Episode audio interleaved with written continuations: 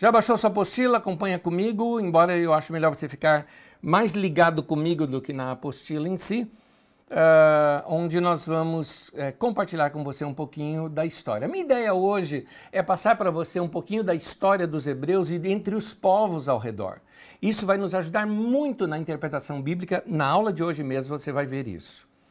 Uh, comecemos, antes da gente começar aqui estudando sobre a Mesopotâmia, Deixe-me uh, falar com você também algo que é importante nós uh, sabemos. Quando nós estudamos a Bíblia, principalmente usando a história e outras ciências como ferramenta de interpretação, nós vamos ver que o pensamento do homem das eras antigas, ele era muito mais muito mais prático do que conceitual.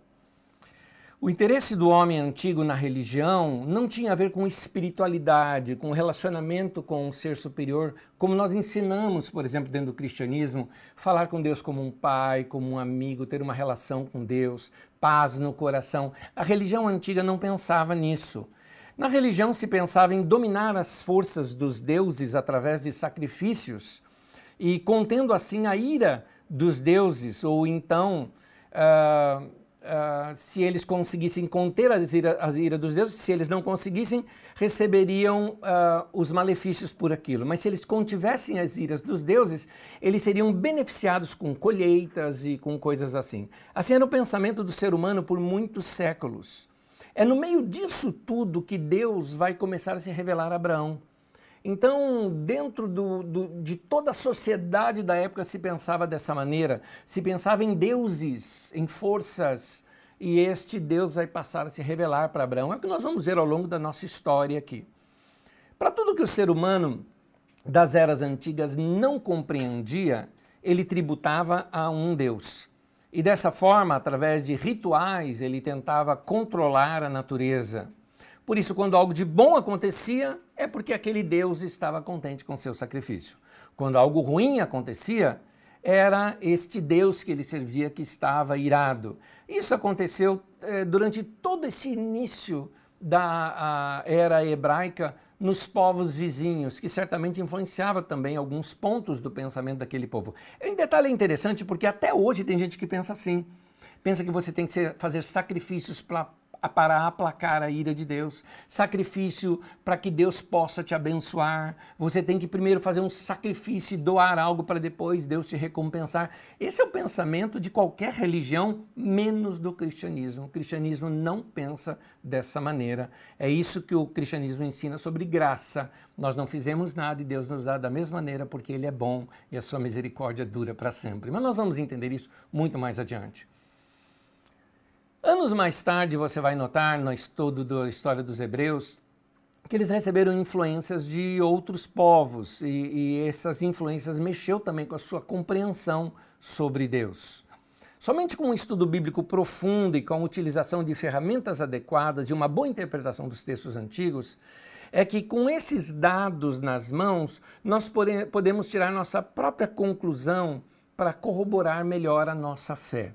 Você vai ver, por exemplo, que eu, nesse tempo eu falo povo hebreu e não povo judeu, porque o povo judeu ainda não existia. Nós estamos trabalhando com as eras mais primitivas, portanto, o povo hebreu. E no povo hebreu você vai ver algumas características. Você não vai ver ali o diabo, você não vai ver forças do mal. A ideia do hebraísmo, do relação que eles tinham com Deus, é que Deus era o criador de tudo e ele fazia tudo. Esta ideia uh, de um diabo, de forças do mal, já aparecem tempos mais tarde, já no judaísmo tardio. É uma coisa que nós vamos estudar quando abrirmos aqui os nossos mapas de história e você vai compreender melhor. Por isso, meus queridos, meu conselho para vocês é leiam, estudem, pesquisem, duvidem, questionem, Uh, até você conseguir chegar num fato que eu chamo de fato científico, é quando você tem uma prova de algo que contra aquilo não há argumento. Quando então você tem com algo provado em suas mãos, aí você tem que buscar a sabedoria para fazer uma boa leitura desses dados que você tem nas suas mãos. Essa é a minha ideia com você. ir lhe passando aos poucos ferramentas que vão ajudar você a estudar esse texto tão precioso que é as Escrituras Sagradas e obter daqui conhecimento, revelação, sabedoria, entendendo melhor uh, os princípios aqui da palavra de Deus. Uh, eu me lembro de um, de um conceito, é um conceito de Einstein, que ele fala que uma mente, quando ela se dilata, ela nunca mais volta à sua forma inicial. Eu percebo que isso aconteceu comigo. Eu sempre fui uma pessoa que fui atrás para pesquisar, duvidar, questionar. Eu queria saber, eu ia atrás, eu pesquisava, citava alguma coisa, eu ia ver se era verdade. Por isso que ninguém me pega com fake news na internet. Eu gosto de checar a origem daquela, de onde veio essa ideia, de onde veio essa estatística. Isso aqui é verídico, não é? Eu acho importante nós crescermos mais nesse tempo. Eu estou querendo passar isso para você. É com isso que a gente ganha uh, sabedoria. Por isso, eu, meu desejo é despertar em você curiosidade infundir em você um desejo pelo conhecimento e um desejo pela sabedoria. Lembre-se, Provérbios capítulo 2 nos fala isso, que na sabedoria nós temos que buscar a sabedoria. Então busque, clame, peça isso para Deus. Eu tenho certeza que se você fizer, quem busca acha, segundo Jesus disse. Na aula passada, nós estudamos sobre a Bíblia como escritura sagrada, foi apenas uma introdução. A Bíblia é um livro milenar, riquíssimo, e por isso ele merece, merece ser bem estudada e bem apreciada por nós. E agora nós vamos lá no começo dela. Como eu já, já lhes disse, nós vamos começar com a história de Abraão, porque é ali que de fato começa alguma historiografia, ainda que com muitas lendas, muitos contos, muitos relatos que nós vamos vendo aos poucos como interpretá-los e como lidar com esse material, com esses documentos que chegaram aqui até as nossas mãos. Por isso, para entender melhor a história dos hebreus, vamos começar com os povos que nós temos ao nosso redor aqui do caso dos hebreus. Uh, comecemos com a Mesopotâmia. Como você vê a Mesopotâmia aí no seu mapa, é, aparece a Mesopotâmia como sendo entre dois rios, o rio Tigre e o rio Eufrates, porque Mesopotâmia significa entre rios. É aí que boa parte da história da humanidade começa. É na Mesopotâmia que você vai ver, por exemplo, a, as, os primeiros escritos. A escrita cuneiforme, aqui tem uma demonstração de escrita cuneiforme, isso aí está num idioma acádio, onde lá na Mesopotâmia, em 3500 antes da Era Comum, você encontra uh, os primeiros escritos. Por isso que história começa a partir da escrita. Nós temos a pré-história, mas nesse momento, 3.500 para cá, é que nós vamos começar a entender o mundo, onde depois vamos situar os hebreus no meio deles. É claro que todas essas datas antigas elas são relativamente aproximadas. Então, por mais que eu coloque algumas datas definidas aí, entenda-se que elas são a, a data mais próxima que nós encontramos. Há um mapa que você seria interessante você registrá-lo. Pega aí o seu celular, registra esse mapa cronológico. Registra porque você vai usá-lo diversas vezes essa figura Uh, e ficando aí com esse mapa aberto, dá uma olhadinha aí em cima, nessa linha roxa, é nela que nós estamos vendo nesse momento. Então, nessa linha lilás, talvez, é que eu sou um pouco daltônico. Então, nós temos aí a escrita que começa e ali o período dos sumérios, que nós temos vários escritos dos sumérios, para você ter uma ideia, as grandes histórias e lendas e mitos do dilúvio começam a aparecer entre os sumérios entre 2900 até 2000, contando as grandes enchentes que dava entre os rios da Mesopotâmia. Você tem também ali o primeiro império babilônico, e o interessante é que no primeiro império babilônico, você vai encontrar ali agora o código de Hammurabi. O código de Hammurabi é, é, é, interessante porque nesse código é um código de leis e esses códigos de leis de Hammurabi uh, uh, tinha leis que você conhece, como por exemplo a lei do talião, olho por olho, dente por dente. Ela vem do código de Hammurabi. E isso tudo precisa ser interpretado dentro do seu tempo, mas você vai ver coisas nas escrituras sagradas que foram tirados desses fatores históricos. É, Você vê também uh, esse tempo do, do Império Médio Assírio. Então a Assíria ela passa a ser conhecida mais ou menos em 1350, onde cresce um pouco, faz um império ali, mas logo esse império some, reaparecendo novamente, se eu não me engano, lá perto de 850. Então, como você vê, você que não está acostumado com história, você deve ver que os nossos nosso cronômetro, vamos dizer assim, começa a contar de trás para frente, porque nós temos que chegar no ano zero. O ano zero é onde nós começamos a chamada Era Comum. Hoje nós conhecemos como cristãos, como antes de Cristo e depois de Cristo, mas você vai entender mais adiante comigo em história por que, que é mais correto usar antes da Era Comum e Era Comum.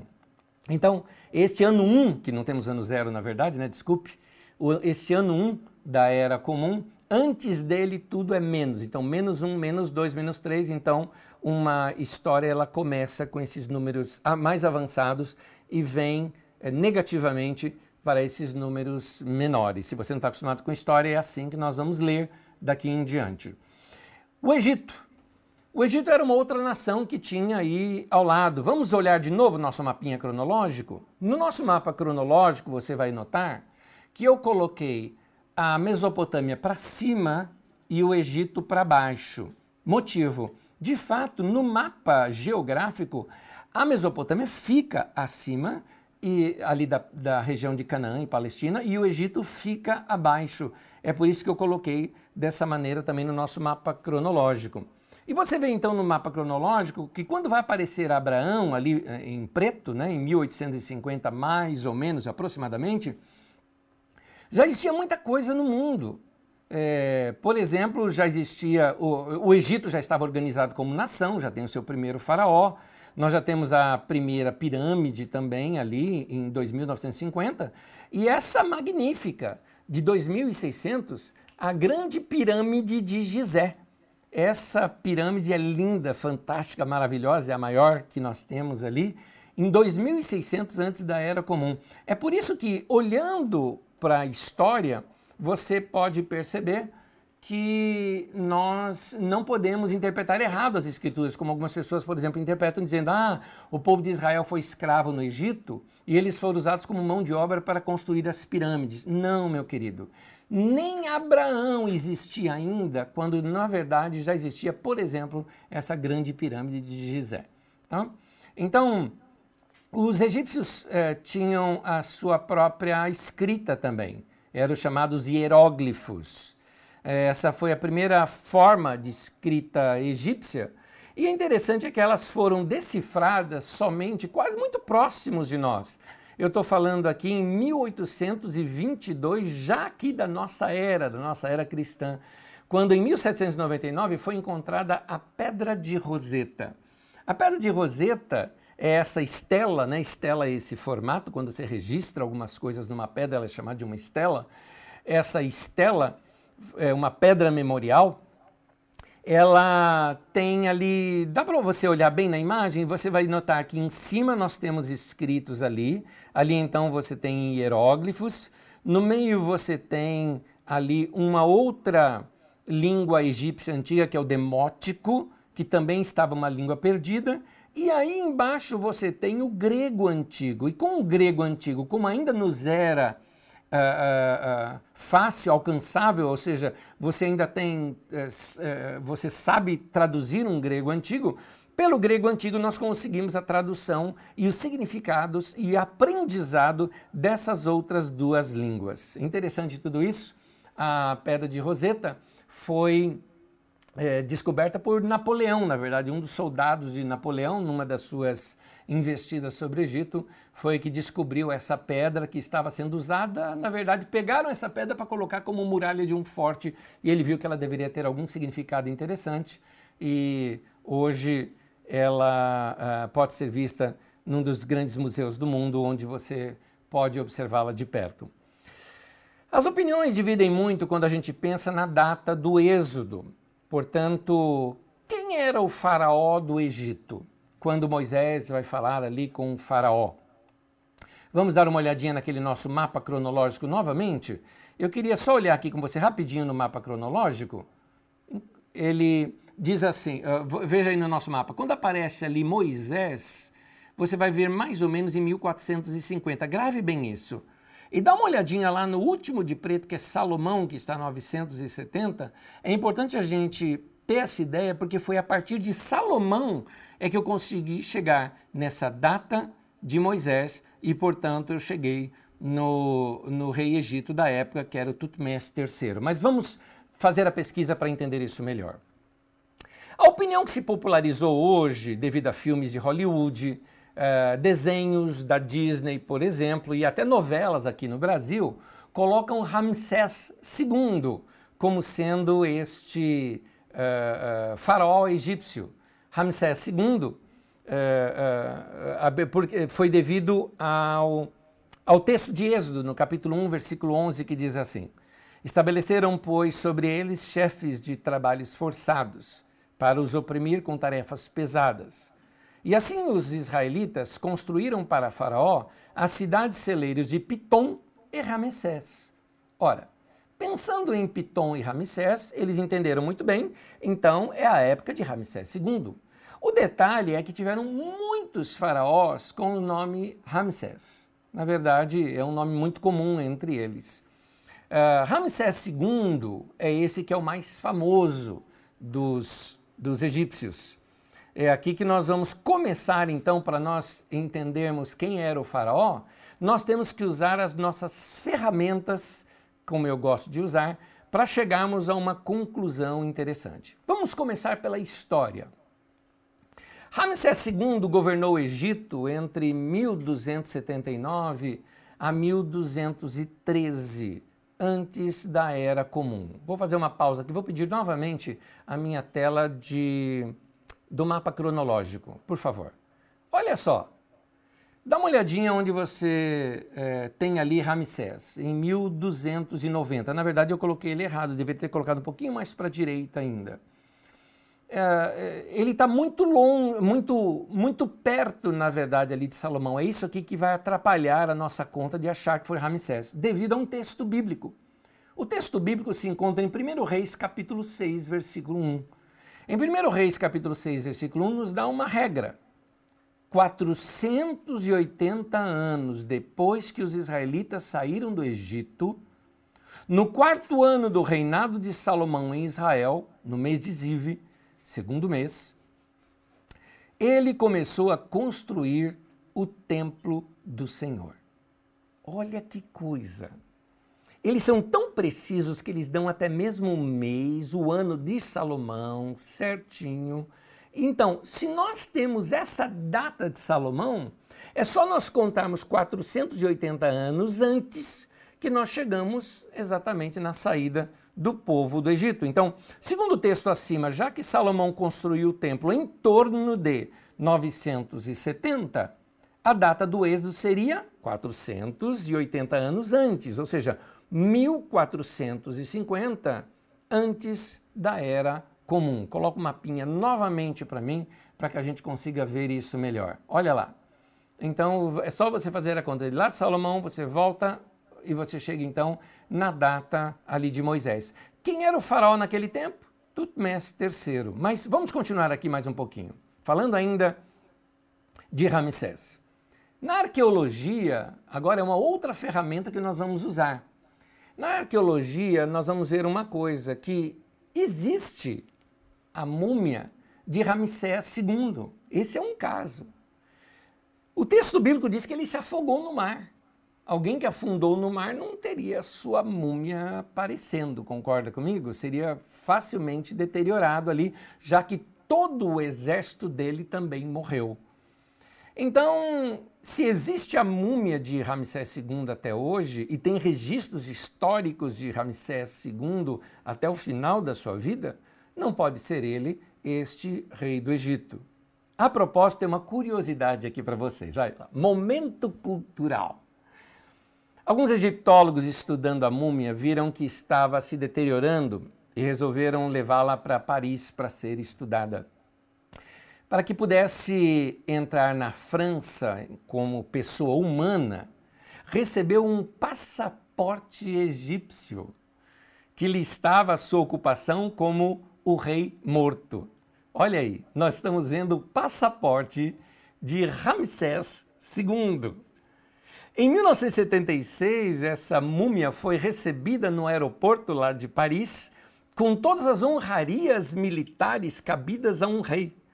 E os cientistas descobriram, os franceses, que a degradação era devida a um cogumelo que foi destruído com uma irradiação.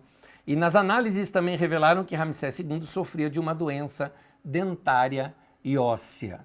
Uma coisa interessante, eu não sei se você sabia disso, mas um faraó egípcio só poderia casar-se com alguém da própria família para manter o reinado dentro da família.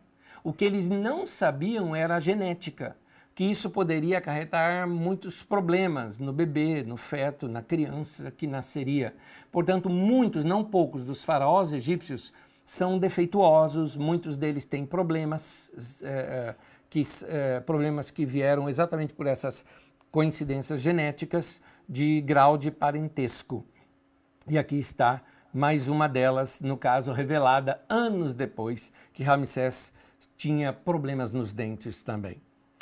É, outra coisa também que a gente pesquisa e através da história e da arqueologia que fica interessante é que Ramsés passou o seu trono para o seu filho Merneptah.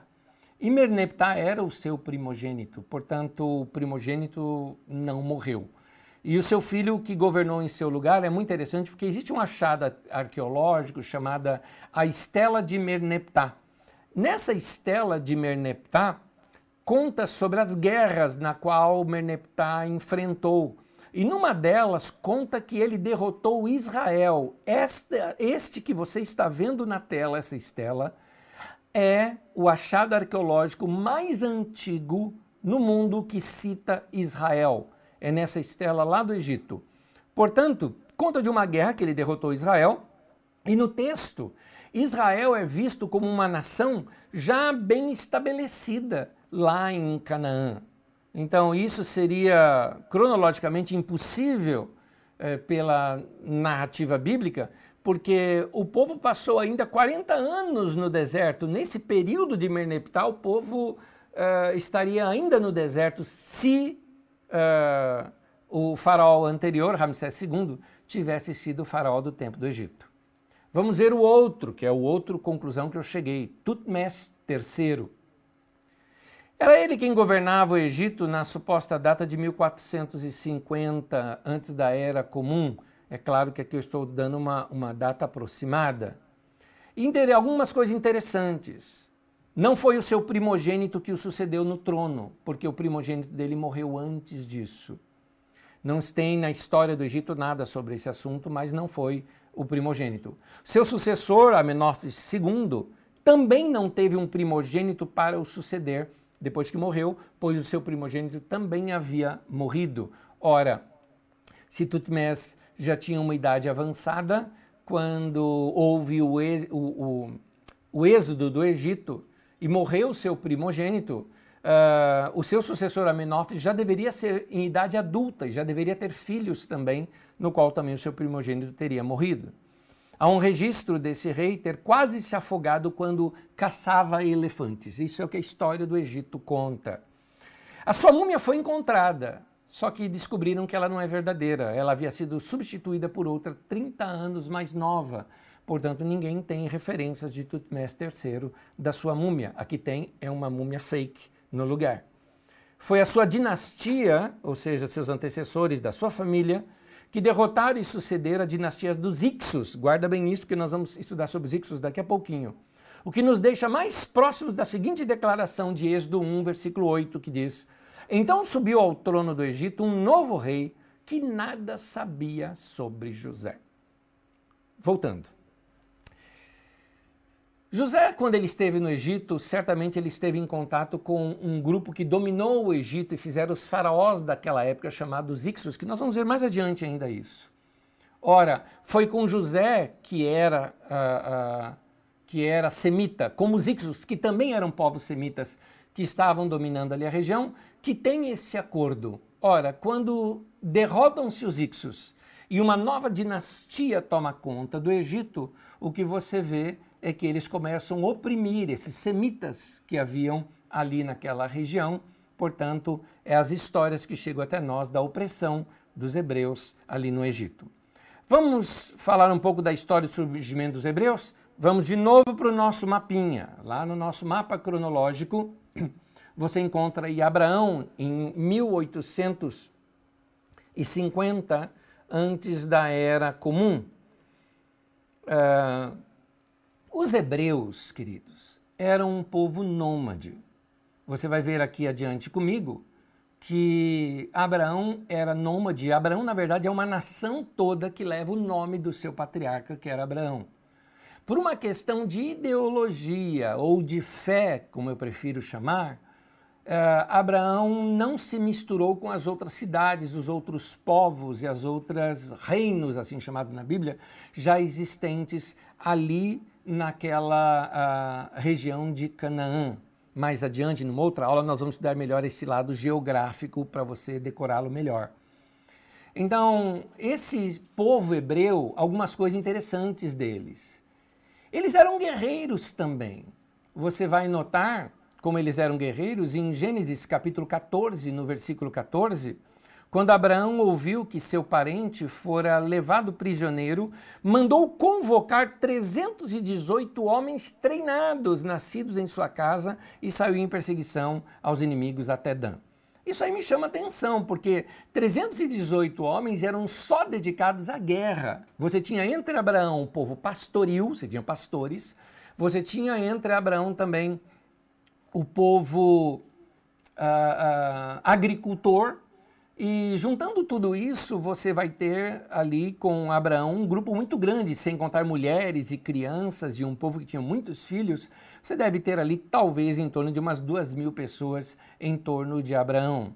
É, normalmente um exército ocupava 10% do povoado todo, então se for assim, nós subimos aqui para mais de 3 mil pessoas como sendo esse povoado de Abraão. Mas um povoado nômade, eles não paravam em lugar algum, iam de cidade, de cidade em cidade, não, entre as cidades, não se juntando a elas, você vai entender por que mais adiante, ia formando esse povo e, e, e chegaram ao ponto de se estabelecer em alguns lugares. Muito bem, a história bíblica nos conta, para contar essa história, a história bíblica ela mostra como sendo uma só linhagem: Abraão, Isaac, Jacó, José, e José vai estar no Egito, e aí eles justificam por que, que o povo de Israel é encontrado no Egito. Na verdade, quando você estuda história, você vai ver que tem muitos outros fatores envolvidos. Muitos povos afluíram para o Egito nesse tempo. Os povos semitas, semitas são os povos dessa região que hoje eh, seria a Palestina, a Arábia e outras regiões ali, esses povos semitas, eles migraram para o Egito. Quando você tem o um mapa do Egito, ao norte do Egito é chamado Baixo Egito. E ao sul do Egito é chamado Alto Egito, por motivos de relevo. Então o Nilo nasce aqui e tem o delta do Nilo lá ao norte, vamos chamar assim. Ali onde tem o delta do Nilo, você tem ali uma região muito fértil, muito própria para quem tem uh, um povo pastoril e um povo agricultor. Então, muitos povos semitas se mudaram para lá. O Egito estava muito enfraquecido nesse tempo, estava com problemas entre si, disputa de governo, e então esse povo semita se assentou, dominou aquele lugar e finalmente vem a dominar o Egito inteiro. Esse povo era chamado de os Ixos.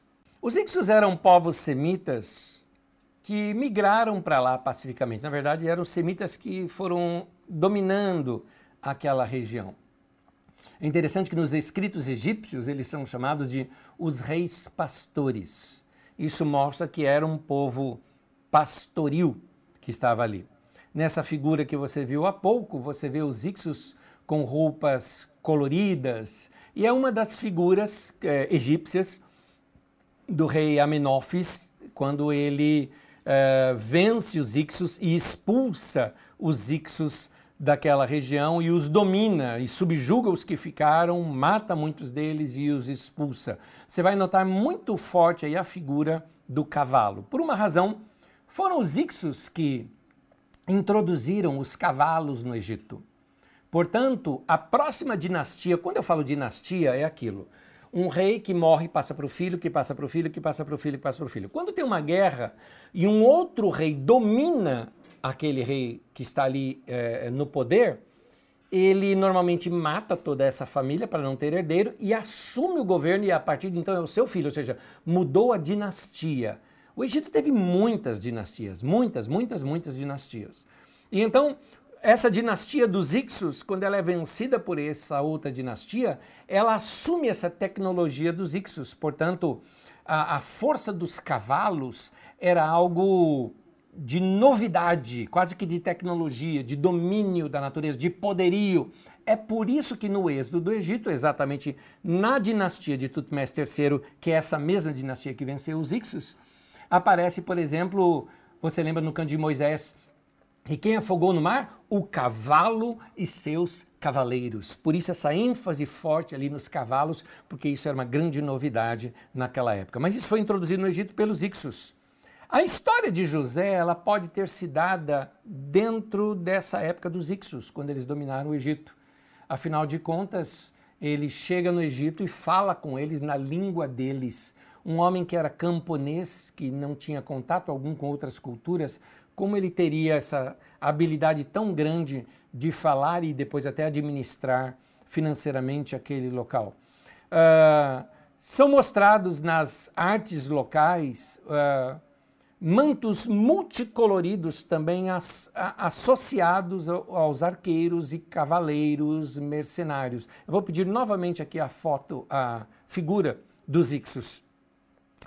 Olha só, alguns detalhes coloridos, outros detalhes cavalos e cavaleiros, e, e um detalhezinho, e guerreiros, né, como eles eram. Muito bem.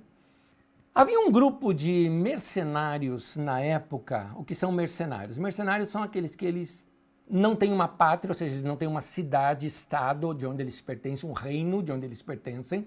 Eles são normalmente nômades e eles uh, aceitam pagamento. Me pagou, eu faço. Muito bem. Era assim que eram vistos pelos povos sobre os quais os mercenários agiam. Mas quem eram esses mercenários? É interessante que esses mercenários são chamados de Rabirus. Mais adiante nós vamos ver isso, os Rabirus. Esse nome, Ha, Ibr, né? ou seja, Habru, né? pode notar que lembra o nome hebreu. Aliás, ali é uma transliteração, inclusive, da língua egípcia, chamando-os dessa maneira. É interessante quando fala tanto dos, dos Ixos como suas roupas coloridas, pode ter dado a origem da lenda né, acerca do manto de José. Em Gênesis 37, versículo 3, na tradução de Almeida corrigida, diz assim: Israel, que é Jacó, amava a José mais do que a todos os seus filhos, porque era filho da sua velhice, e fez-lhe uma túnica de várias cores. As traduções mais novas preferem colocar túnicas de mangas largas ou de mangas compridas, uma túnica comprida ou algo parecido, mas é interessante notar como o texto original dá essa ideia de algo colorido. Vamos falar então dos Rabirus. Os Rabirus, eles eram uma classe social mais baixa, normalmente de grupos de mercenários que invadiam e saqueavam as cidades-estado de Canaã. Desse grupo que posteriormente pode ter se juntado ao grupo abraâmico, ou quem sabe sejam também esses relatos dos Rabirus, uh, relatos deste grupo abraâmico que estava ali naquele tempo no Egito. Tempos mais tarde, você vai encontrá-los lá na. Não é Palestina ainda, né? Ali se chamava Canaã. Lá na região de Canaã. É muito interessante porque quando a gente pesquisa na história, você vai encontrar reis e, e cidades-estados, né? reinos, reclamando e pedindo ajuda ao faraó para que este pudesse uh, socorrê-los, porque eles estavam sendo atacados pelos rabirus. É muito interessante, inclusive, a datação disso. Eu me refiro a um achado arqueológico interessantíssimo chamadas as Cartas de Amarna. Amarna é o nome de uma cidade onde foi uma espécie de escritório de correspondência para o, o, os faraós egípcios. Então, coloca novamente aí para mim as cartas de Amarna. Como você vê, as cartas de Amarna são esses conjuntos de tabuinha e eles são escritos em escrita cuneiforme. E só que nesse caso é, egípcia, né? É a linguagem egípcia antigo, que seria os hieróglifos. Alguns escritos cuneiforme, outros com detalhes hieróglifos também. Uh, essas cartas eram uma das várias uh, uh, cartas de correspondência entre o rei e os seus vassalos. O que, que seriam os vassalos? Reis que eram dominados pelo Egito. Nesse período, o Egito dominava as cidades-estado ou os reinos ali da região de Canaã. Então, estes reis agora eh, se correspondiam com o Egito pedindo ajuda no momento em que eles estavam sendo atacados pelos Rabirus. Essa palavra aparece nas cartas de Amarna. Essas cartas foram correspondências trocadas com o faraó Amenófis III e Amenófis IV entre 1390 a 1335 antes da Era Comum. É interessante porque se está certa aquela nossa suposição de que o êxodo se deu em torno de 1450, acho que nós podemos de novo pegar aquele mapinha. Então, olha só. Em 1450 teve o êxodo. Ora, se eles passaram mais 40 anos ali no deserto, eles começaram ali a, a, adentrar, a enfrentar Jericó, depois Ai e tudo mais, ao longo de 20, 30, 40 anos. Aliás, toda essa invasão, vamos chamar assim, ela durou em torno de 50 anos ou mais, ou quase 100 anos de invasão. Então, você tem ali essa data muito parecida, porque você começa a chegar nessas cartas de Amarna. Na mesma data das cartas de Amarna, são, as, são a época da campanha ou das campanhas guerreiras, das guerras, né, de Josué ali em Canaã. Isso nos ajuda muito a compreender um pouquinho mais, usando aí a arqueologia como uma maneira de compreender melhor o momento bíblico que acontece. Aliás, se você procurar na arqueologia, você vai encontrar que esse foi um período de muitas guerras ali entre os povos e havia muitas cidades que hoje são encontradas ah, as suas ruínas, como a cidade de Rai, por exemplo, a cidade de Betel e algumas outras que são citadas nos textos bíblicos como hoje grandes ruínas e que elas eram exatamente desse período. Para nós entendermos por que, que essas cidades foram destruídas, por que motivo isso aconteceu, aqui é que está o ponto. Para compreender isso, nós precisamos entender o que eram esses reinos ou essas cidades, ou melhor, as cidades-estado. Cidade-estado era uma cidade governada por um rei. Ela era independente, como se fosse um pequeno país cercada de muralhas é, para evitar as invasões dos inimigos. Então você tem assim, você tem aquela parte alta né, da cidade, que é a Acrópole. Imagina então um cercado, ok? Esse cercado são as muralhas da cidade. Na parte alta é onde ficava o rei e o templo. Guarda bem isso, porque nós vamos voltar nisso várias vezes na época dos profetas. Você vai entender melhor isso. O rei e o templo, bem ao lado da casa do rei, por assim dizer. Ali, de, ali onde se morava também naquela parte mais alta, a corte do rei, a classe dominante, aqueles que eram os principais executivos do rei estavam ali. Na parte baixa é onde você tinha o mercado e também uh, o lugar onde ficavam as pessoas mais pobres, como as pequenas casas desse povo, os pequenos comerciantes, os artesãos e o pessoal de segundo escalão, que na verdade não eram mais pobres. Vamos ser eu sei que é anacrônico eu dizer isso, tá? Mas seria a classe média, vamos dizer assim, mas que estavam ali dentro da cidade.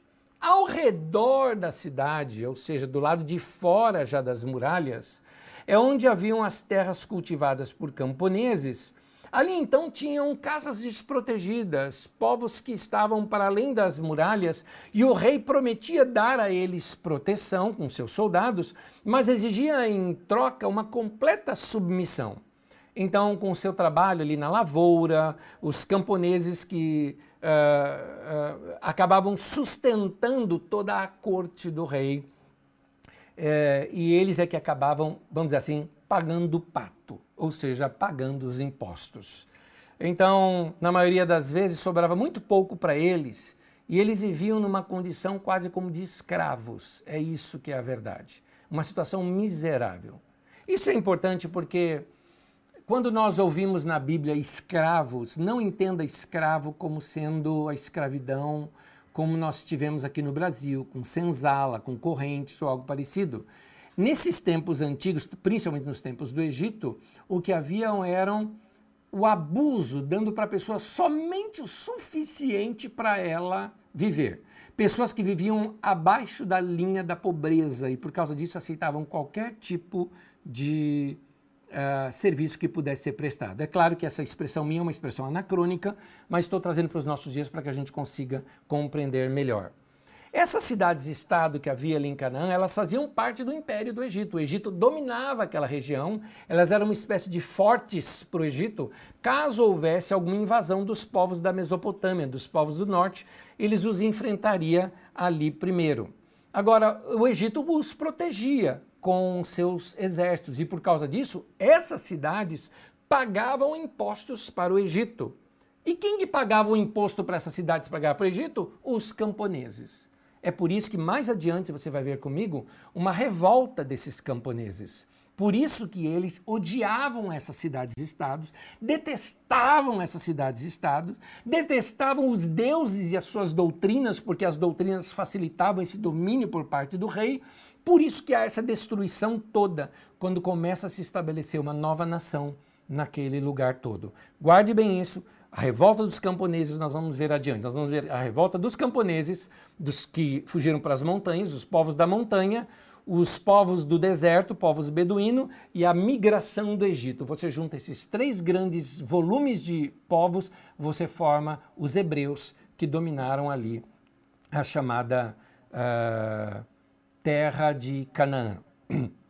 Em Abraão, então, começa a mentalidade da formação de uma nação justa e isso tudo se dá em Gênesis, no capítulo 12, no versículo 3, que eu quero que você veja aí na sua tela. Em ti serão abençoadas todas as famílias da terra, não, da roça. Coloquei aí do meu dicionário hebraico de Strongs a própria palavra, na qual você pode ver que a expressão se refere à terra agricultável, não é? Terra de solo lavrado, que, de onde se produzia sustento. Então, o que, que está dizendo esse texto?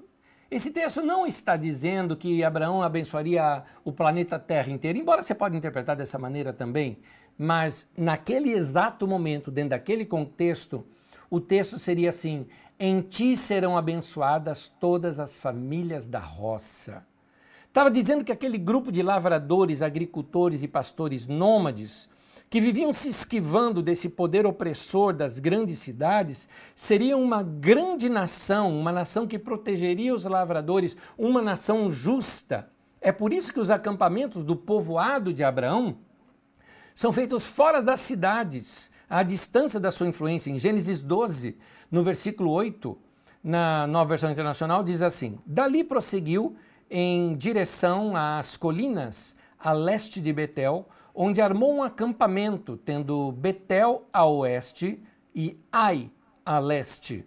Construiu ali um altar dedicado ao Senhor e invocou o nome do Senhor.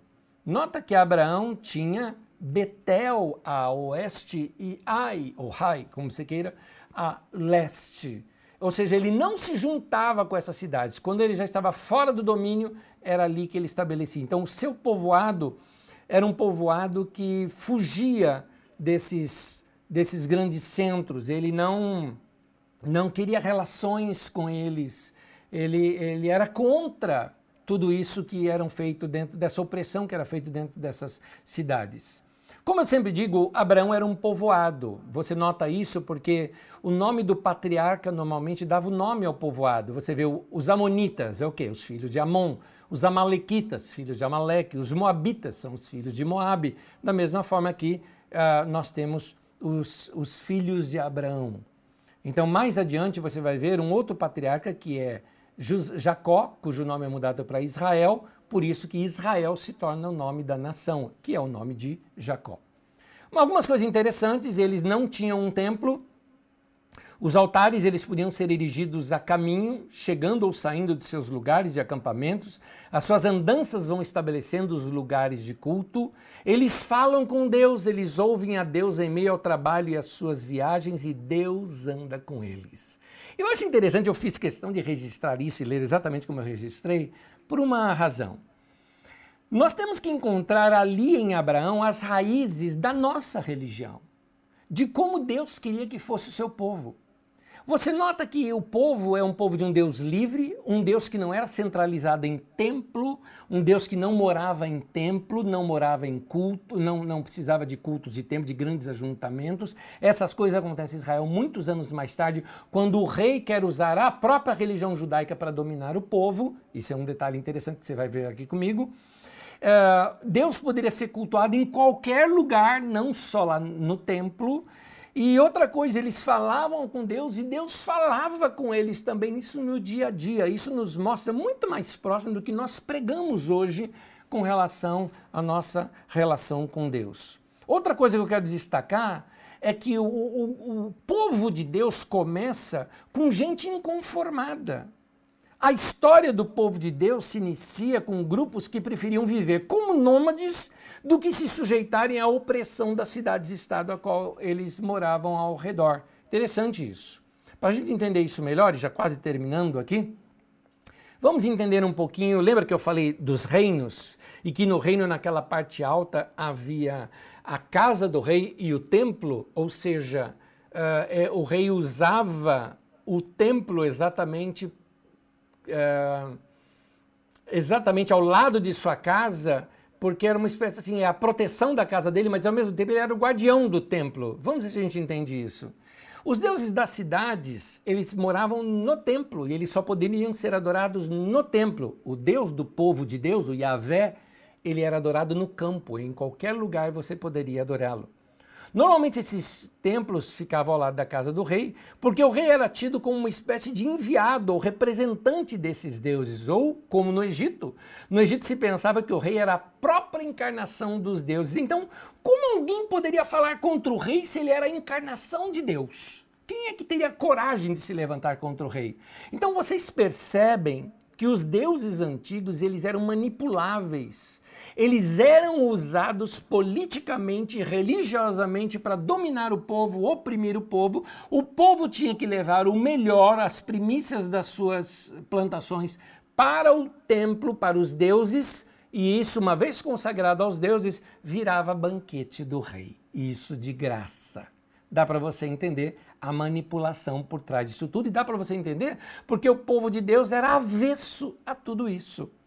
O povo de Deus foi formado por um povo doutrinado por um Deus que os ensinava a serem livres, um Deus avesso a tudo que era opressão e domínio humano. É tão importante isso que eu vou repetir.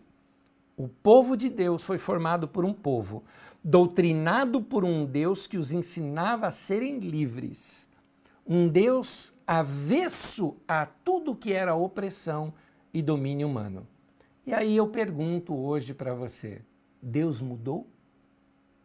Deus continua sendo livre e ensinando a gente a ser livre. E Deus continua sendo avesso a tudo que é opressão e domínio humano. Então, Deus não era um Deus preso ao templo, ele sempre estava junto com o povo, em toda parte, por onde esse povo ia. Era um Deus livre como eles, um Deus que andava fora da cidade, sem compromisso com nenhum sistema opressor estabelecido. Assim era o Deus dos Hebreus. Terminando, a história está aí para nos lembrar que o povo de Deus não caiu do céu e nem viveu num mundo à parte onde tudo era bonito e sem conflitos. Foi dentro deste vai e vem da história humana entre vitórias e fracassos que os nossos irmãos na fé procuraram sempre preservar as suas raízes implantadas nos primeiros tempos da sua existência. Grava isso. Um povo livre que servia um Deus bom e que se preocupava com justiça, comunhão e liberdade. E você vai notar tudo isso em Jesus no Novo Testamento. Quando as pessoas ao longo da história deturparam a imagem de Deus e Jesus falou: Meu Pai não era assim. E ele começa a mostrar a Deus de uma maneira como nós estamos começando a vê-lo aqui agora nas Escrituras Sagradas. Espero que essa meditação de hoje e essas ferramentas que te dei te ajude a começar a pesquisar um pouco mais e despertar em você a curiosidade. Nas próximas aulas, na próxima aula em exclusivo, nós já vamos começar a examinar alguns desses textos que vocês estão fazendo leitura desde Gênesis 12 até Gênesis 50. Se você quiser emendar em Êxodo, porque um, um texto emenda-se no outro, nós podemos estudar esse trecho todo. Mas dessa maneira aqui, vendo os detalhes ao derredor, para poder compreender melhor a história situada dentro do seu fator histórico e dentro do seu fator arqueológico, para que a gente possa conseguir encontrar e escavar o texto bíblico e encontrar a revelação do porquê que Deus registrou tudo isso aqui para nós. É nisso que nós estamos em busca desta sabedoria divina. A todos vocês que nos acompanham até aqui, muito bem, vamos ver se eu consigo responder as perguntas aqui que nos chegaram. Uh, mando aqui um abraço para um monte de gente aqui, um monte de gente querida, os irmãos da Carisma que estão com a gente. Né? A gente sempre manda abraço pro pessoal de fora, ó. Gente de Osasco, Carapicuíba, Barueri, Jandira, Itapevi, São Paulo, Santana do Parnaíba, Embu, todos vocês de toda a nossa região aqui. Muito bom estar aí na sua casa ou aí no seu trabalho, onde você estiver, chegando com você também com o nosso ensino. Grande abraço aqui para todos vocês. E os nossos irmãos de longe também. Gente aqui de Mangaguá, gente do Rio de Janeiro, gente do Equador, de Tatuí, de Salto, de Santiago do Chile, do Paraná, de Belo Horizonte, de Guaratinguetá, povo da Carisma de Guaratinguetá. Um beijo para todos vocês. Domingo eu participei do culto de vocês lá, viu? Acompanhei, foi um tempo muito gostoso, tremenda palavra do Vanderlei. Foi um tempo muito gostoso na Carisma de Guaratinguetá. Uh, pessoal também de São Vicente, de Minas Gerais e de tantos outros lugares que sempre nos acompanham aqui. Eu tenho algumas perguntas, algumas eu vou responder rapidinho, algumas eu vou deixar para depois, porque são perguntas que serão respondidas dentro do seu contexto na próxima aula porque senão eu vou ter que explicar todo um contexto de algo que nós ainda vamos estudar, ok? Então eu sei que tem gente aqui, Renato Pereira, com dúvidas, não é? Da, do livro de Gênesis, realmente vários textos nos apresentam muitas dúvidas, mas é aí que é o caso. Para nós podermos, para eu poder responder as perguntas que estão aqui, já vou citar várias aqui que chegaram para mim. Sobre o anjo que lutou com Jacó, sobre as passagens de Abraão por diversos lugares, se era somente aquele povo que seria abençoado ou outros povos. São ideias que nós vamos entender melhor quando nós estudarmos a documentação que formou Gênesis. Não foi um homem que sentou e escreveu Gênesis. Por exemplo, não foi Moisés quem escreveu Gênesis. Não foi alguém que sentou e redigiu de cabo a rabo, como dizia minha avó. Não foi. Esse texto foi compilado muitos anos depois com diversos escritos antigos. Alguns chegaram até em repetição. Lembra-se que eu falei na aula passada de que da oralidade, muitas dessas histórias eram transmitidas de geração em geração. E por serem transmitidas de geração em geração, algumas se confundem de modo que o escritor bíblico pegue e registra as duas para nós, mesmo que elas possam parecer a mesma história. Você nunca se questionou por que, que a mesma coisa acontece com Abraão, também acontece com Isaac, uh, essas situações. Então, para nós entendermos, por exemplo, tem uma pergunta muito interessante aqui da Juliane Brandão com relação a Deus punir o faraó do Egito, diversas maneiras, diversas épocas, né? Primeiro, aquela questão de Sara, que talvez seja o assunto da nossa próxima aula, de Abraão e Sara. Primeiro, aquele caso, depois, o caso lá eh, das dez pragas do Egito. Bom, para eu te explicar isso, nós temos que entender isso dentro do contexto em que foi escrito. Uh, eu já vou para a resposta. A resposta é, sim, será que Deus pode nos punir por algo que nós desconhecemos por sermos ignorantes? Eu te respondo de uma maneira muito simples, Juliane, presta atenção nisso. Uh, eu não sei se você é mãe, mas suponhamos que você seja mãe e o seu filho não sabia de algo e fez, você bateria no seu filho, puniria o seu filho, colocaria seu filho de castigo porque ele fez algo que não sabia que não podia fazer? Você faria isso com ele? Eu acredito que não. Portanto, se você consegue, sendo humana, consegue ser misericordiosa dessa maneira, quanto mais o Pai de Jesus, o Deus e Pai de nosso Senhor Jesus Cristo.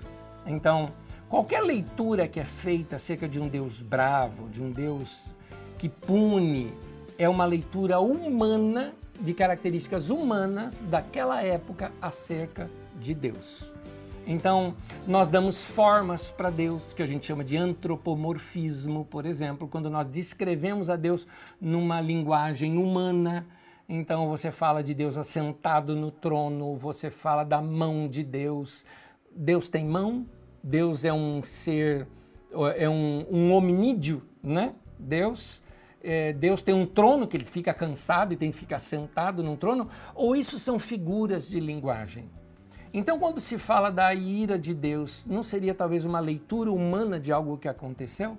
É o que nós vamos ver mais adiante, quando nós estudarmos melhor esses documentos, como documentos, para nós podermos chegar à interpretação bíblica aqui.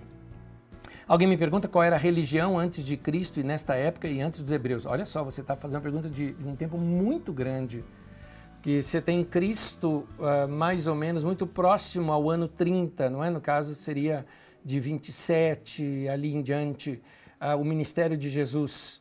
Uh, se você tem Jesus ali, você está aqui a, a Abraão 1820 e poucos anos antes. É, é, uma diferença muito grande. Então, antes ainda de Abraão, nós temos diversas e diversas e diversas e diversas religiões. Aliás, cada um dos povos tinha sua própria religião e elas se confundem bastante. Mais adiante, nós vamos estudar algumas delas e as suas influências sobre o povo hebreu. Alguém me perguntou aqui também, é o Bruno Santos, até que ponto podemos dizer que os Ixos influenciaram o povo hebreu? Eu te perguntaria, será que os Ixos não são já uma parte do povo hebreu?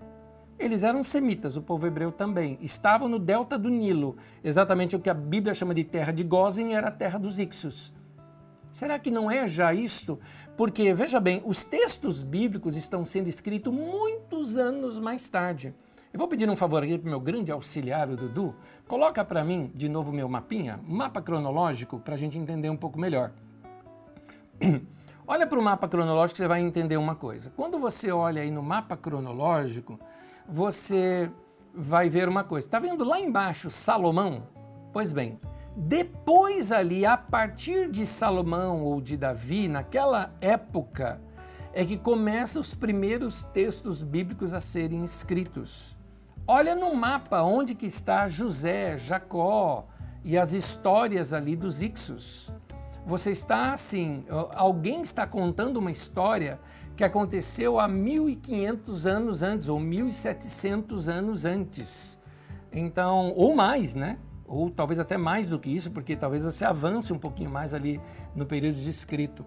O que significa que eles não tinham as bibliotecas como nós temos hoje. Vários detalhes foram tradições orais então é muito comum que essas histórias eram histórias lendárias. Lendário não é que é falso.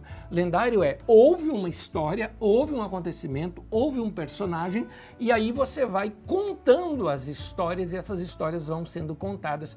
Por isso que elas chegam para a gente às vezes em duplicidade. Nós vamos ver isso numa das aulas que nós vamos estudar, onde nós vamos, vamos pegar todas as duplicidades do texto, onde você vai perceber claramente que são textos de época diferente e, e, e ocasião diferente. Só dando um avant-première, só para você ter uma ideia, os textos do Antigo Testamento, especificamente do Pentateuco ou, ou da Torá, Gênesis, Êxodo, Levítico, Número e Deuteronômio, principalmente os quatro primeiros, eles têm quatro fontes diferentes. Vocês vão ter as fontes javistas, as fontes eloístas, as fontes uh, sacerdotais e uma outra fonte que está me fugindo aqui uh, o nome dela. Nessas fontes é que nós vamos examinar cada uma delas nos textos e que foi muito bem costurada no texto que chegou para nós. Então você vai notar isso, por exemplo, se você quiser matar sua curiosidade, abra sua Bíblia em Gênesis no capítulo 1 e leia direto até o final do 2. E você vai notar ali, sabe o que? duas narrativas da criação. Duas narrativas da criação com, no texto original, linguagem diferente, com fatos diferentes nas duas narrativas, e uma chama Deus de Elohim, fonte eloísta, e a outra chama Deus de Yahvé, ou seja, fonte javista. Então você vai ter aí uh, já muito fácil de se enxergar nas escrituras textos antigos que chegaram e os escritores bíblicos, reconhecendo nos dois textos fatores importantes de revelação de Deus, deixaram os dois textos junto para a gente. Então você tem duas narrativas da criação, por exemplo, no Gênesis. Isso já nos mostra. Então você vai ver vários dois na Bíblia. Duas experiências de Abraão, uh, uh, em vários momentos você vai ver na, nas experiências de Abraão. Uh, algumas dele que se repetem em Isaac, e essas são uh, os documentos antigos que chegam até nós. Mas olha, isso tudo faz parte das nossas aulas, tá? São as próximas aulas nossas. Como eu já te disse, vamos demorar bastante em cada uma delas. Uh, uma pergunta aqui da Josi. É, você, é, na época de Abraão, o povo hebreu tinha um culto ao Senhor estruturado? Com local específico, com tendas, rituais, etc., sacerdotes? Não, não no tempo hebraico. Então, uh, você vai notar que na, naquela nossa linha do tempo, lá vai eu de novo para a minha fonte cronológica. Vamos lá, do, do de novo para mim. Aí na nossa eh, figura, você vai ver aí os hebreus Aonde que nós vamos ter os judeus? Está vendo ali Salomão? Pois é, só depois disso é que nós vamos ter aí o povo judeu. Porque depois da morte de Salomão, o reino se divide. Dudu, eu vou te buscar, vou te pedir um favor. Depois das últimas telas reservas que eu coloquei, eu tenho um mapa depois desse. Localiza para mim exatamente esse aí. Olha que legal. Uh, põe o mapa anterior primeiro, põe o mapa anterior. Dá uma olhada, gente, estou dando uma van premiere aqui. Sigam a linha preta, tá vendo ali? Saúl, Davi, Salomão? Ok, nós vamos mudar para a próxima página.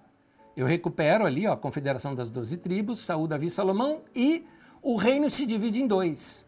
O reino do norte passa a se chamar Israel. Passa a se chamar, não, mantém o nome de Israel.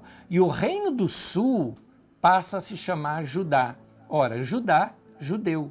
Então o judaísmo, você vai começar a partir daí. Mantenha o seu olhar para o mapa. Quando você vê ali um, alguns nomes que eu destaquei em azul, o último deles, Josias, a partir de Josias, você vai ter uh, o que a gente, a partir depois de Josias, você vai ter o início do que a gente chama judaísmo tardio.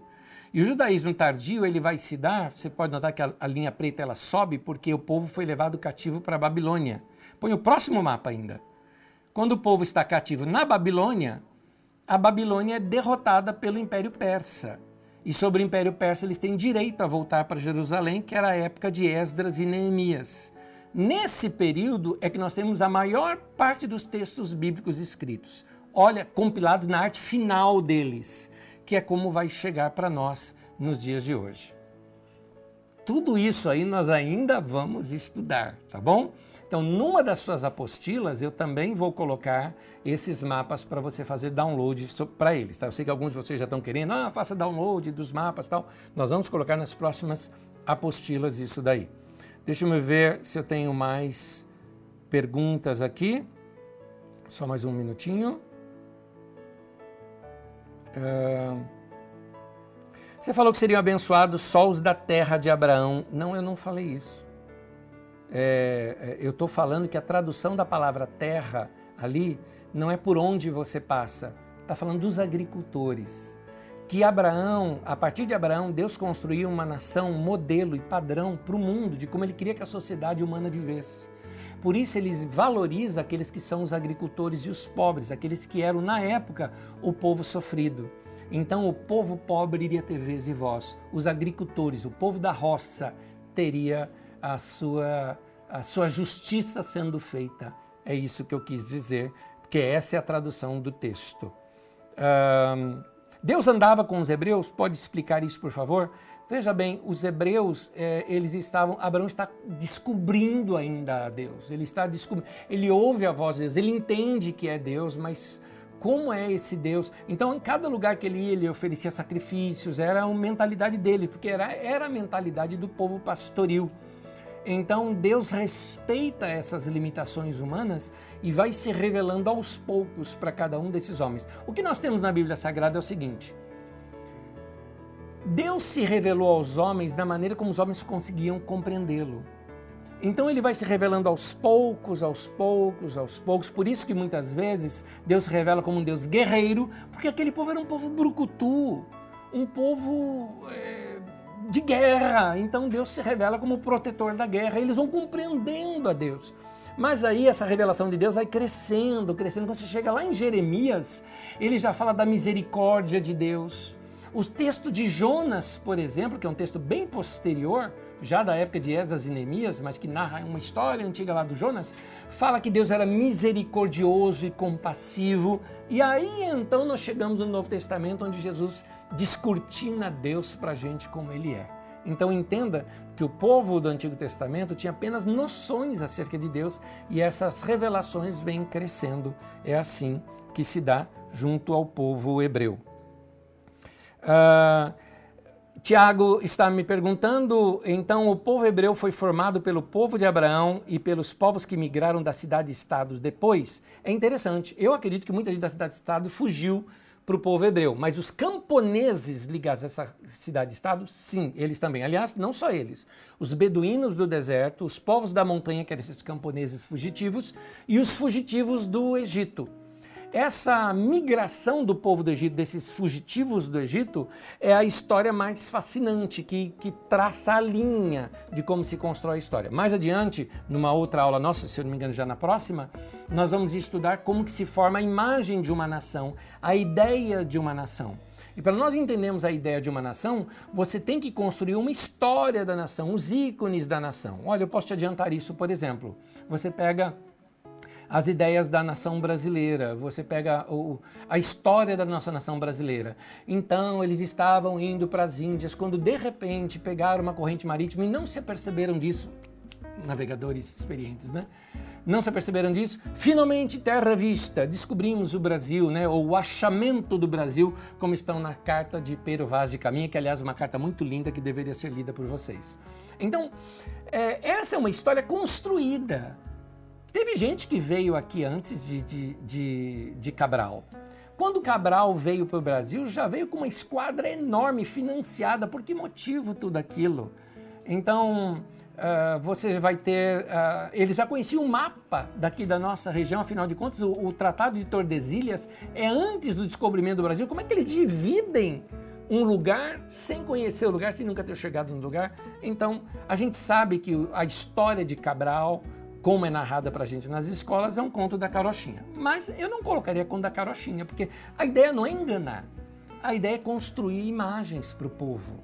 Por exemplo, a ideia de Tiradentes como mártir, é uma imagem. Você nunca percebeu que nos desenhos Tiradentes se parece com Cristo? Nos desenhos, com Cristo mitológico, né? Que foi criado na Idade Média, com essa ideia? Porque são imagens nacionais. Essas imagens nacionais não é só o Brasil que cria, não.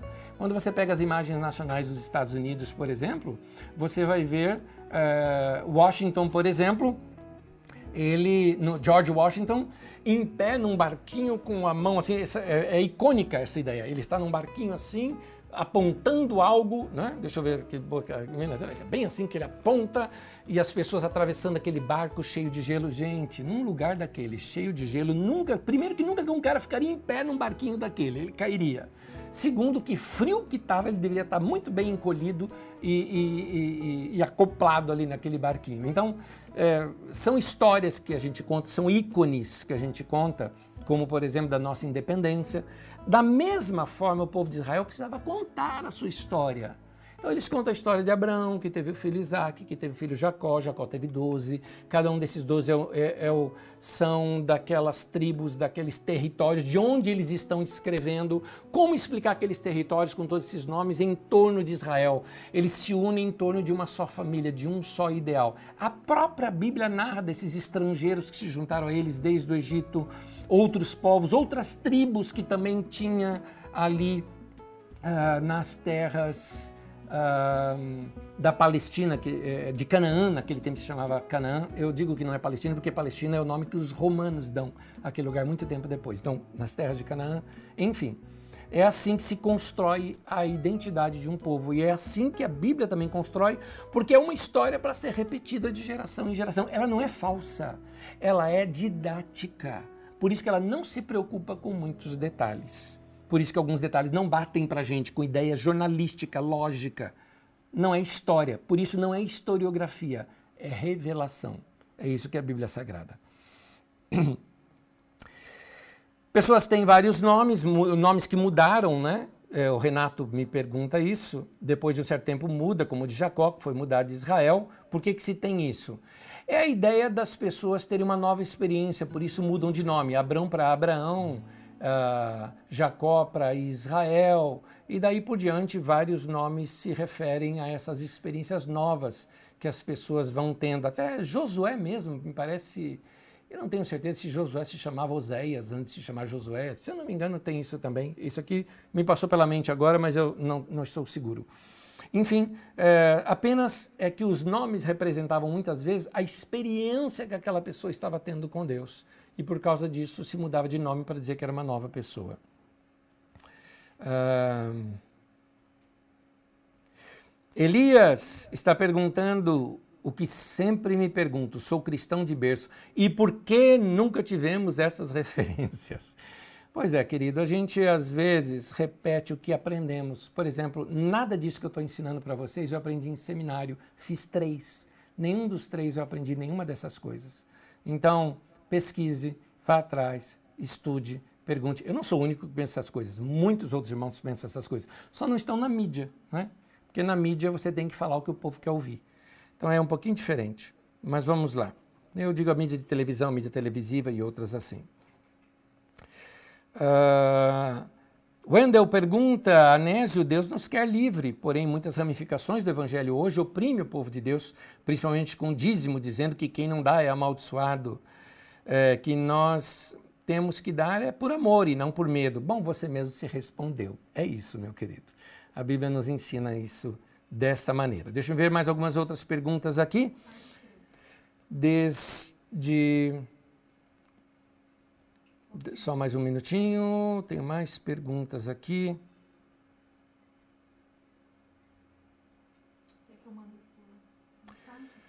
Gostaria de entender melhor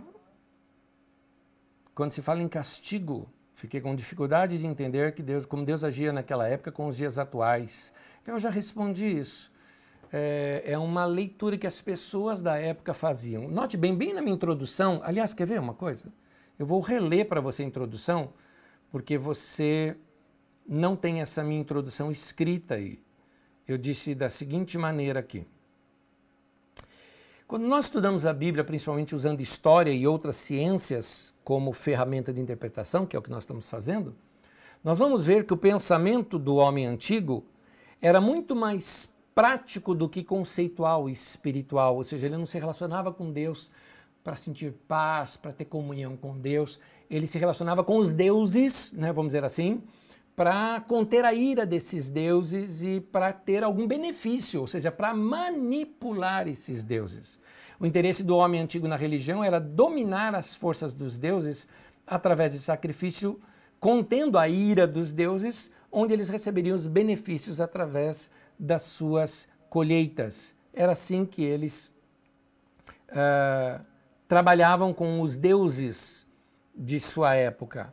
Então, da mesma forma, essa era a leitura que eles faziam. E você acha que Deus era assim? Claro que não.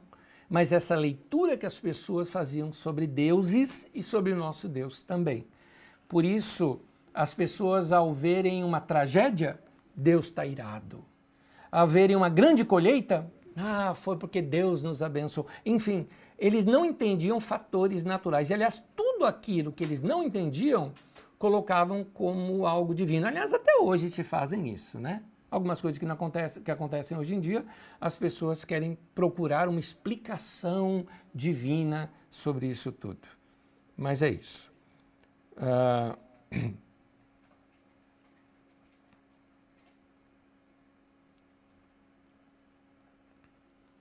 Felipe Santos fala sobre Deus não ser democrático. Vamos imaginar a questão da democracia, só um detalhezinho. A democracia nem tinha como ser democrático naquela época, porque o conceito democracia nem sequer existia. Podemos voltar lá para o meu mapinha de novo? De novo, vamos lá naquele, naqueles, todos aqueles mapas. Vamos aqui, deixa eu dar uma olhadinha aqui. Tá vendo esse mapa? Segue esse mapa, só para você ver como que é longe. O próximo, o outro mapa. este. Quando você vê este mapa aí, a hora que você está mais ou menos, deixa me ver aqui onde.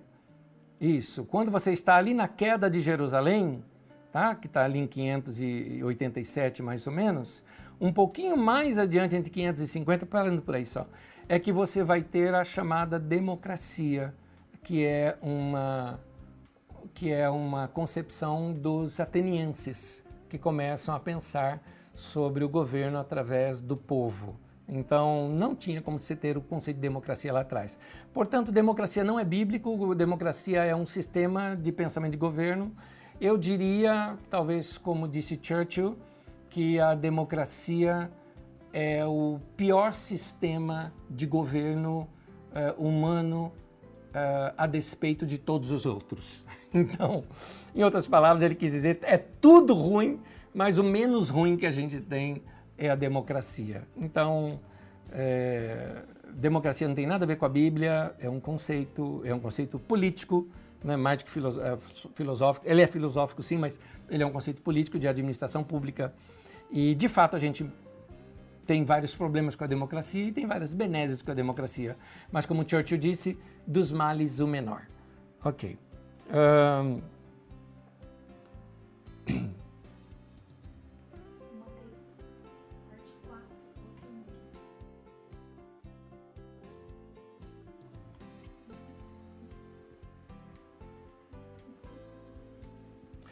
Vamos lá, eu não entendi essa pergunta. Gostaria de saber: o povo tirava proveito e oprimiam o povo nas questões financeiras. Assim você citou sobre Abraão não viver sob, sob esse jugo e por isso um povo nômade. Eu gostaria de saber, foi o que eu expliquei, Juliana. De fato, Abraão não aceitava ficar debaixo dessas economias que eram essas cidades-estado. Por isso eles mesmos plantavam, eles mesmos colhiam, tudo ali entre eles era comum. Agora, isso não significa que era todo mundo igual, porque Abraão, por exemplo, era, era rico e ele era até mais rico do que os outros. Mas este homem que era rico vivia no meio do povo e tinha sua tenda também no meio do povo. Você vai entender um pouquinho melhor quando a gente começar a descrever um pouquinho mais a como era a tenda de Abraão e a vida é, nômade que eles é, viviam dessa maneira. Uh, Aqui, olha que interessante essa pergunta. Essa pergunta é interessante, Juliana. Você também faz uma outra pergunta dizendo assim: Anésio, tem uma parte na Bíblia onde Abraão separa de seu primo ouvindo um chamado de Deus. E depois, é mais adiante, é quando, na verdade, quando esse primo, ele é, ele é o sobrinho, né, Ló, ele é sequestrado, vamos dizer assim, ele é levado cativo quando Sodoma e Gomorra foi invadida, Abraão junta o seu exército e vai lutar contra. E depois de ter vencido, ele encontra, depois de vencido esse rei, que era Kedorlaomer, ele se encontra com um sacerdote, ali, aliás, ó, um sumo sacerdote, um sacerdote do Deus Altíssimo, de El Elion, Deus Altíssimo, chamado uh, Melquisedeque, um homem que você não tem origem, não sabe de onde veio nem para onde vai, rei de Salém, de onde vem a cidade de Jerusalém, Jerusalém mais adiante. Então, Deus já era conhecido ali por alguns, e aí Abraão dá ele o dízimo. De onde que Abraão aprendeu essa coisa do dízimo? Que é a pergunta dela aqui. Ele separa a décima parte de tudo que ele produziu. Gostaria de entender mais a respeito. É simples. Simples não. Complicado, mas é simples agora. Quem está escrevendo já conhecia o dízimo. Quem está escrevendo já conhecia a diversidade de sacerdócios que haviam naquela época. Quem está escrevendo já sabiam que haviam vários povos também buscando a Deus. Deus era conhecido naqueles povos como El, como Elohim, como Javé, o Jeová, ele passa a ser conhecido mais tarde, somente a partir de Moisés. Quem está escrevendo aquela história já tinha alguns conceitos dentro de si. Por isso que eles trabalham dessa maneira e traduzem isto dessa maneira. Então, você vai ver, por exemplo, narrativas da guarda do sábado, quando nem a lei tinha ainda existido. Então, você vai entender que isso é uma questão do redator, que já tinha isso em mente quando registrou esses textos. Uh, os Ixos têm alguma relação de ascendência ou descendência com os Rabirus, os hebreus? Pois bem, veja bem, o que nós temos na história, nós temos o seguinte: nós temos os Ixos, nós temos uh, relatos históricos e comprovados, arqueológicos e transcritos, inclusive, eh, por parte de outros egípcios sobre esse povoado. Temos aqui. Sabemos que eles eram semitas, a forma deles enterrarem as pessoas, alguns costumes que eles tinham eram dos povos semitas. O povo semita, o povo judeu, é um povo semita, o povo hebreu é um povo semita. Então, você tem aqui uma possibilidade de junção. Quando você lê ali sobre os, os uh, você tem narrativa sobre um grupo chamado Rabirus, que era um povo que não ficava em cidade nenhuma e que de tempo em tempo assaltava, vamos dizer assim, algumas cidades. É só algumas referências que você tem muito pequenas. Eles vêm aparecer anos mais tarde. Eles aparecem quando os reis daquelas localidades começam a pedir ajuda a Faraó, que estão sendo invadidos por esses povos sem nação, esses Rabirus ou esses hebreus. Então é muito provável que uh, dos povos semitas que você tem, semitas vem de Sem, né, descendente de Noé. Então, dos povos semitas, você tem ali alguns que dominaram aquela região onde moraram os Ixos, que a Bíblia chama de terra de Gozen, que é onde foi a família de Jacó, e que migraram depois com Moisés para dentro das terras uh, de Canaã e que enfrentaram as cidades e estados e as venceram, tendo junção de outros povos e começaram a dominar aquele lugar, até que anos mais tarde eles se organizam como um grande reinado, Saúl, Davi e Salomão. E ali você tem inaugurado, vamos dizer assim, a nação de Israel. É isso. Ana Paula Vaz pergunta: os fariseus foram eliminados? Olha, duas coisas. Primeiro, fariseu é uma é, é uma divisão do judaísmo na época de Jesus. Então não se apega aqui a esse momento, tá? Agora, se você talvez falasse os filisteus, os filisteus é um outro povo que eram chamados povos do mar, mas acho que a gente pode ver isso adiante. Você já deve ter visto aqui no meu mapinha que eu tenho um trechinho ali que eu vou falar dos filisteus. A gente pode tratar desse assunto um pouco mais adiante. Uh, Falamos de Abraão, mas e Noé? Veio uh, antes e já conhecia e temia esse Deus? Muito interessante sua pergunta, só que eu vou precisar respondê-la bem mais adiante. Porque as histórias de Noé elas são escritas lá na época já do Salomão. Então, naquela época, eles fazem uma leitura histórica desse tempo, e nessa leitura histórica é que vai aparecer esse personagem Noé. Então, eu preciso colocá-lo com a mentalidade de quem escreve lá para nós entendermos esse Noé. Na verdade, o que a história bíblica narra é que muitos outros andaram com Deus. Abraão não é o primeiro, Abraão é o primeiro da nossa história, de onde a gente está começando. Antes de Abraão, você tem até o pai de Abraão, você tem Arã, você tem tantos outros ali, Eber, você tem tantos outros que andaram com Deus, você tem as histórias, aí você tem as histórias lendárias, as histórias de Enoque, as histórias de, eh, de Noé e de tantos outros que nós vamos entender o porquê que nós vamos ler esse trecho só mais lá adiante. Por isso, fica atento nas nossas próximas aulas. Um... Alguém me pergunta aqui também sobre as filhas de Ló. Nós vamos estudar isso mais adiante, tá bom? Poderia-se dizer no pecado de descendência de Abraão deitar com a sua serva? Pois é. Essa é uma leitura que a gente precisa compreender. É igual eu citei, na aula passada eu citei, quando se falava que um rei tinha muitos, uh, muitas mulheres, o que aquilo representava de fato? Representava que aquele homem era rico. Escrito nos tempos antigos, isso era elogioso. Se a gente escrevesse isso na Idade Média, diria que ele era perverso. Então, são leituras da época. Uh, uma mulher esposa era tão serva quanto uma serva, tá? Ela era comprada, uma também era comprada, elas eram dele. Então, essa ideia, ela era na verdade serva de Sara e Sara a ofereceu a Abraão para que se tivesse um filho, já que ela não pudesse ter um filho, e o filho seria de Sara e não da serva. Mas essa é uma situação que nós vamos estudar, então me permita, eu chego lá nesses estudos com vocês. Uh,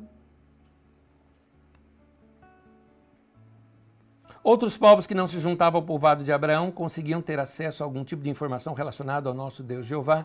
É interessante notar, só um detalhezinho, Jeová ainda não era conhecido nessa época, embora os textos bíblicos às vezes registrem esse nome, porque ele passa a ser conhecido como Javé ou Jeová a partir de Moisés.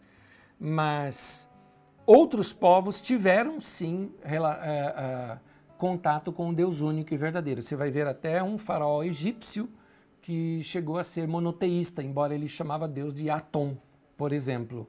Por isso seu nome é Kenaton, é, um, como um Deus único. Lá na, na própria, no panteão, vamos dizer assim, que havia em Canaã, você tinha El, que é o mesmo Deus aqui, só que ele era um Deus de um panteão, na mesma ideia dos gregos, de um Zeus, né? de um líder de panteão. Então você vê que os homens viam como sombras, né? não viam perfeitamente. Tateando estavam buscando a Deus. Todo ser humano tem em si a noção de que existe um ser superior, é o que diz no texto de Romanos. Se você quiser, há um livro de. Oh, meu Deus do céu, falhou o nome agora, mas o livro chama-se O Fator Melquisedeque. E esse livro, Fator Melquisedeque, a quem eu tive o privilégio de conhecer o seu autor, que é um arqueólogo e antropólogo, onde ele uh, faz ali uma exposição muito boa desses povos que ele contatou, que nunca tinham tido contato com nenhum outro ser humano uh, de outras nações, com gente civilizada, vamos dizer assim, e eles já acreditavam num Deus único e num Deus verdadeiro. Se você quiser também um livro chamado Por Esta Cruz Te Matarei, também cita uma experiência de alguém que esteve entre, entre índios canibais na divisa da Colômbia aqui com o Brasil e esses, uh, esse missionário conta das experiências desse povo que já havia entre eles profecias acerca desse Deus único e verdadeiro. São histórias que a gente tem e que podemos, através delas, entender que todo homem carrega em si uma faísca da eternidade, né? ou tem eternidade dentro de si, como disse Paulo em Romanos. Ou não seria isso que está dizendo em Gênesis, que Deus criou o homem à sua imagem e à sua semelhança? Pois bem, todo ser humano tem essa imagem de Deus dentro de si, uma busca pelo divino e que ele passa a ser claramente revelado para a gente quando nós entendemos sobre Jesus.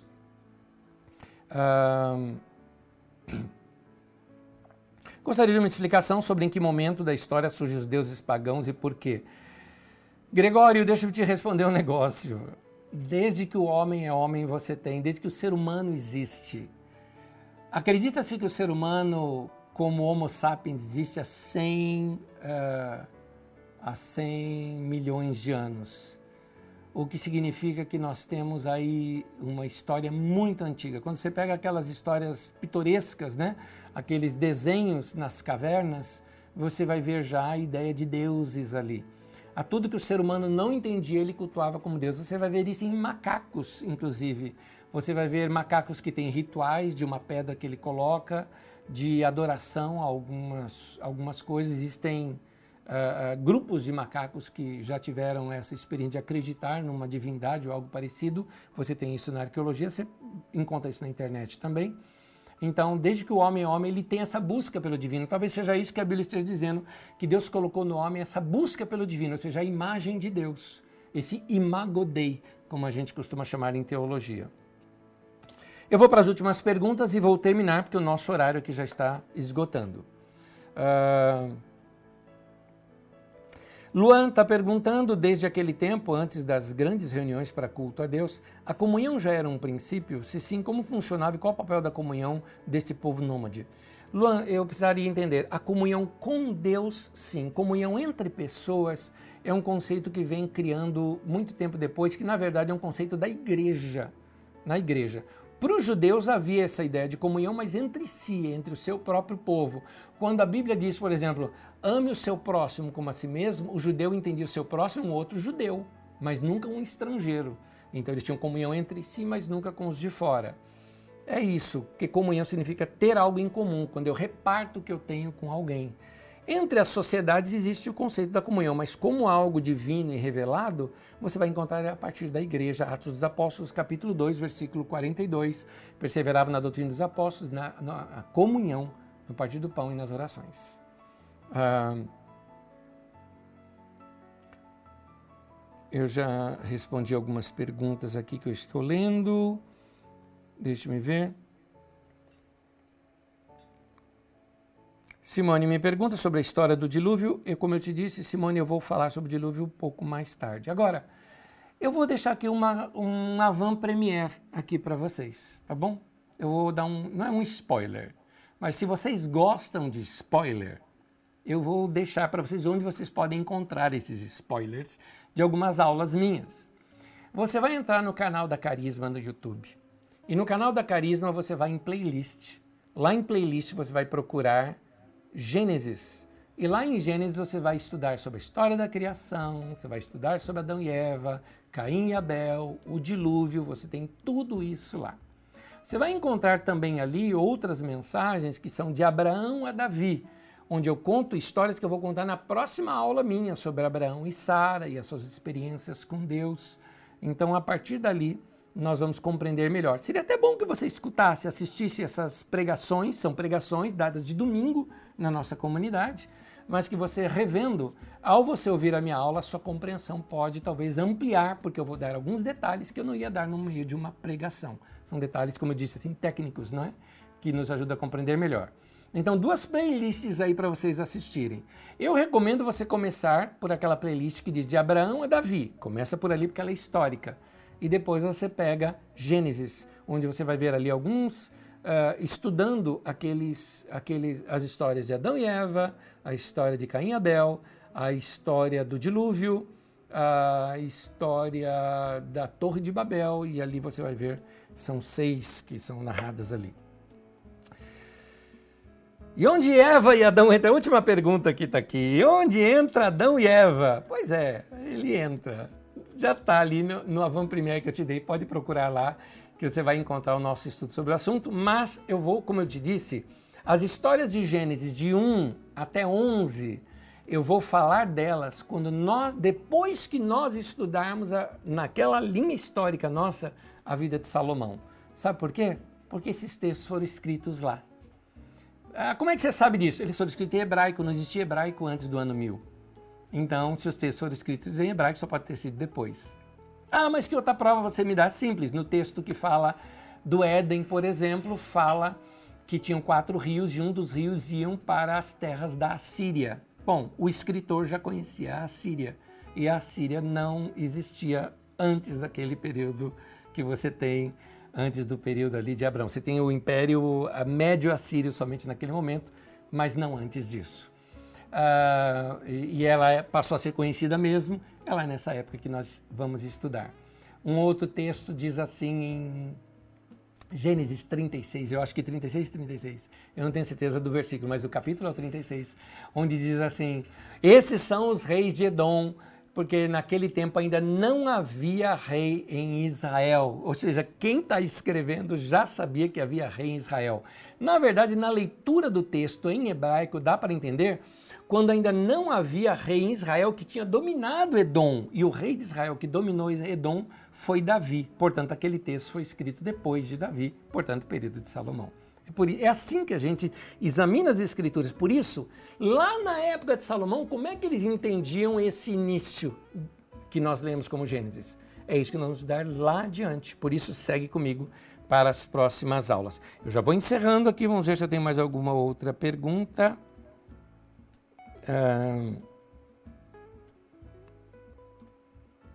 A atitude de oferecer um sacrifício a Deus não seria algo copiado do paganismo? eu colocaria isso numa outra linguagem. Eu diria o seguinte: não seria uma expressão natural de um ser humano que vivia na época talvez da pré-escrita ou como nós vimos ali bem no início da escrita sem muito conhecimento?